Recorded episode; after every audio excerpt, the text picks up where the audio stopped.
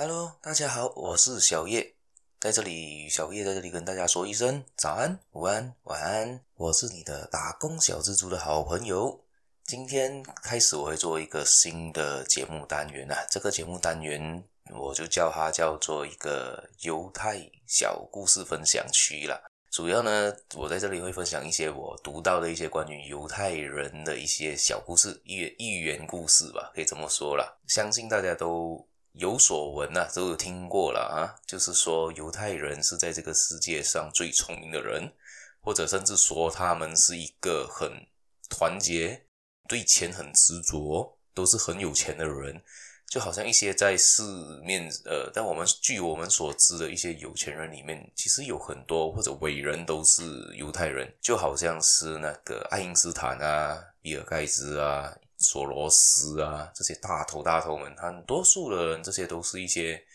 比较出名的犹太人啊，在我们据我们所知道的啦。所以这边呢，我会分享一些关于他们的一些小故事啦。在最近，我有读到一些关于他们的小故事，可以跟大家分享看看。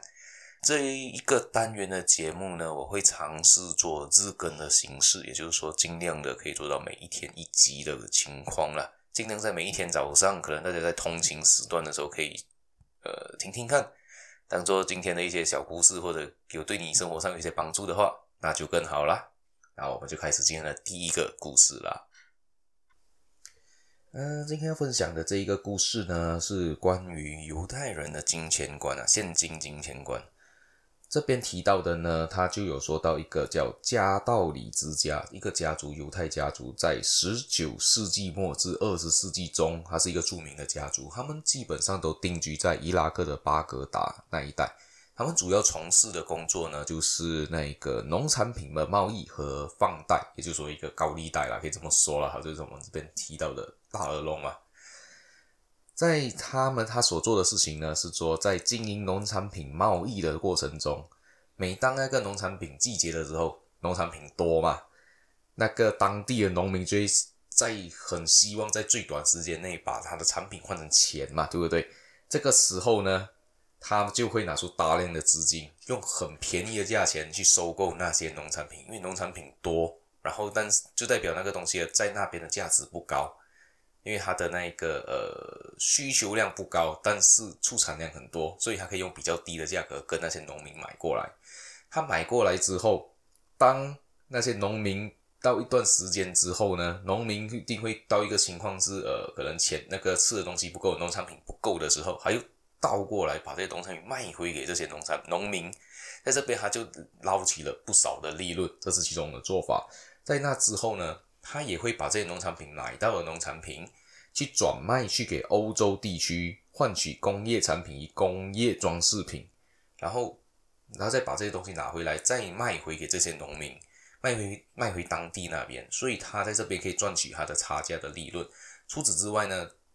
让他致富的方法反而是另外一种是放贷，他就是做高利贷的方式来做吧，就是当个小银行那样子，哦，你缺钱我借给你。但是你要定期还我钱，还是从外面赚的利息啦。他主要的做的东西是这样，所以他就成为了当地的一个大富豪了。大家有兴有兴趣的话，可以去查查看，其实蛮特别的。然后他们就提到的东西呢，就是在他们的原则里面有提到，就是他的商品是不卖给没有办法还钱的顾客。就是说，呃，今天你。你觉得这个人是消费不起这个东西，你已经知道他消费不起了，你硬把你的东西卖给他的话，他是还不起那笔钱的啊，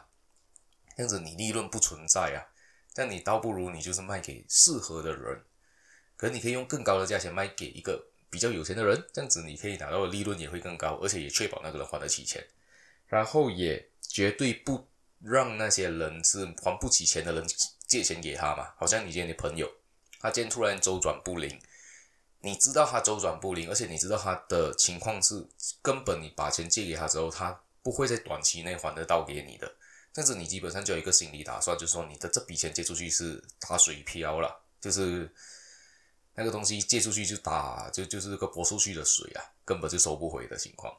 你要有这个心理打算，因为假设除非你今天就好像。我们说回来，好像今天我们去银行借贷，银行借你钱的话，还一定看你的薪水有多少，确保你还得起，他才会借你钱。